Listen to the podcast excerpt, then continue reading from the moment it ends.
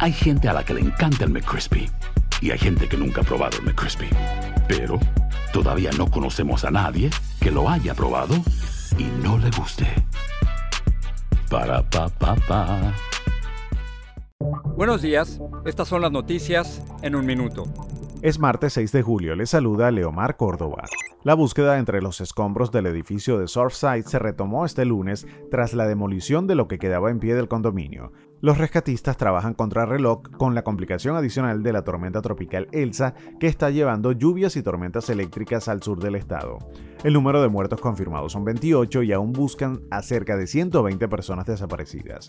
Se espera que la tormenta tropical Elsa avance hacia el norte sobre los Cayos de Florida este martes tras su paso por Cuba. El Centro Nacional de Huracanes dijo que se espera que Elsa se desplace por la costa oeste de Florida y que el miércoles se mueva a tierra dentro del estado. Al menos 150 personas murieron a causa de la violencia con armas de fuego en más de 400 tiroteos en todo el país durante el fin de semana del 4 de julio, según la base sobre violencia armada Gun Violence Archive. La ola de calor de finales de junio, que llevó temperaturas récord de tres dígitos en varios estados de la costa oeste de Estados Unidos, provocó la muerte de unas 100 personas en Oregon, según informaron el 4 de julio las autoridades del estado. Más información en nuestras redes sociales y univisionoticias.com.